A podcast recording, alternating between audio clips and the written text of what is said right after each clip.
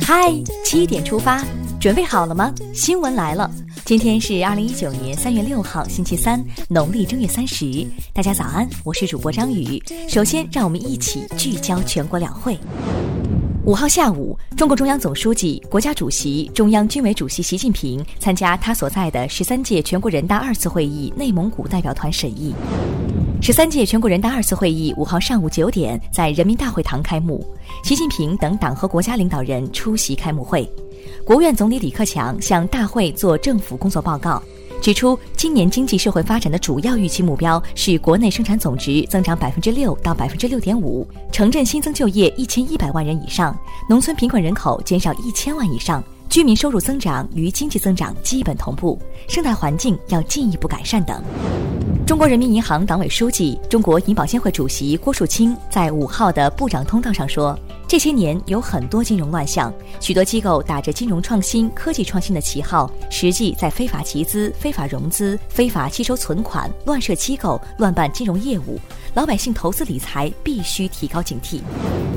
五号，商务部部长钟山在部长通道上答复中美磋商的进展情况时说，在九十天的期限内，中美双方的磋商是富有成效的，取得了阶段性的重要成果，有一些领域有了突破。根据磋商的情况，双方同意继续延长磋商的时限，在这个期限内不提高关税的税率。取得这样的成果是很不容易的，我们应当倍加珍惜。希望双方相向而行，共同努力。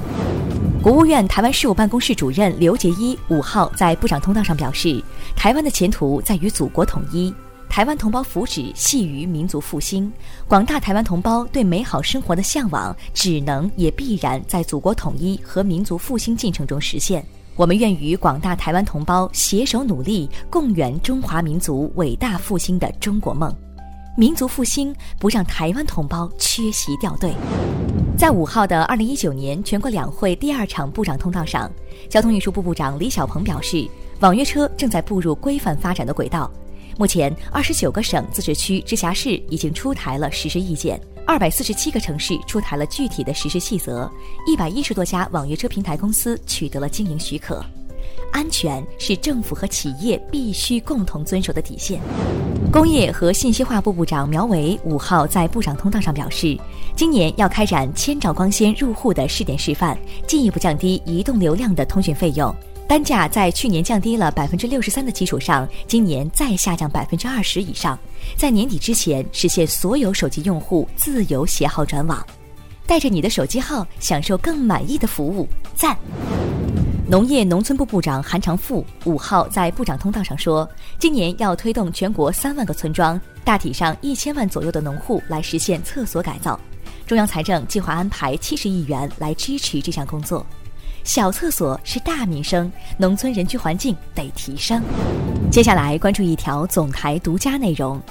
十三届全国人大二次会议五号上午在北京人民大会堂开幕。中央广播电视总台央广推出多款融合创新产品，包括创意短视频解读政府工作报告、定制你的合成声音 AI 主播、小生慢观两会，以及央广中国之声两会特别节目《央广会客厅》和央广演讲台。我们用新颖有趣的呈现方式，为大家提供扎实的两会资讯。感兴趣的朋友，可以在央广新闻微信公众号今天推送的“嗨七点出发”中点击观看。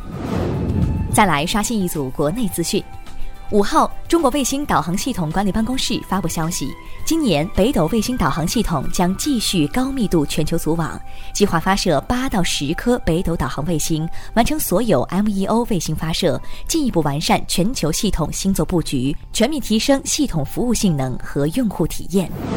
除了技术研发，体育方面也传来好消息，第二十九届世界大学生冬季运动会四号进行了短道速滑男女一千五百米比赛。来自中国海洋大学的安凯在男子一千五百米项目上折桂，摘下中国代表团在本届大冬会上的首枚金牌，祝贺！妇女节喜逢龙抬头，十分罕见。八号将迎来一年一度的三八妇女节。巧合的是，这一天也是农历二月二，民间俗称“龙抬头”的日子。天文专家表示，这两个节日出现在同一天比较罕见。就本世纪来说，这种喜相逢只有三次。聊完身边事，再把目光转向国际。当地时间四号，俄罗斯总统普京签署停止履行中导条约的法令。克里姆林宫表示，俄罗斯从法令签署之日起正式停止履行中导条约，直到美国不再违反条约或条约到期终止。美国贸易代表莱特希泽当地时间四号宣布，根据总统特朗普的指示，美国政府计划不给印度和土耳其普惠制待遇。五号，美国前国务卿希拉里·克林顿表示，他不打算2020年再次竞选美国总统。五号，朝鲜最高领导人金正恩在结束对越南的访问后，于当天凌晨乘专列返回平壤。接下来是今天的每日一席话：低愧以恐，气泄真芒。二零一八年三月十号，习近平总书记参加十三届全国人大一次会议重庆代表团审议时强调。领导干部要牢记“低愧以恐，器械真忙”的古训，坚持从小事小节上加强修养，从一点一滴中完善自己，严以修身，正心明道，防微杜渐，时刻保持人民公仆本色。“低愧以恐，器械真忙”出自《后汉书·郭陈列传》。这句话是说，小小的蚂蚁洞能使堤坝溃决，针芒般微细的孔眼也会使气泄出，提醒人们要防患于未然。忽视微小的隐患，很可能会酿成大祸。最后来看今天的每日话题：牙刷、牙膏、拖鞋，酒店免费提供的六小件要说再见了，你愿意吗？牙刷、牙膏、洗护用品、拖鞋等客房内提供的物品，在行业内被称为“六小件”。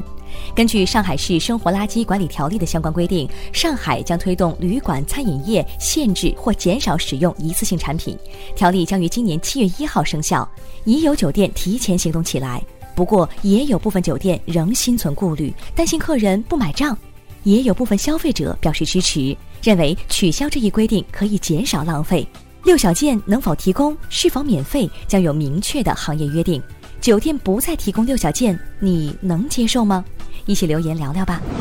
好了，今天的七点出发就到这里，更多精彩内容请关注央广新闻微信公众号，咱们明天再见。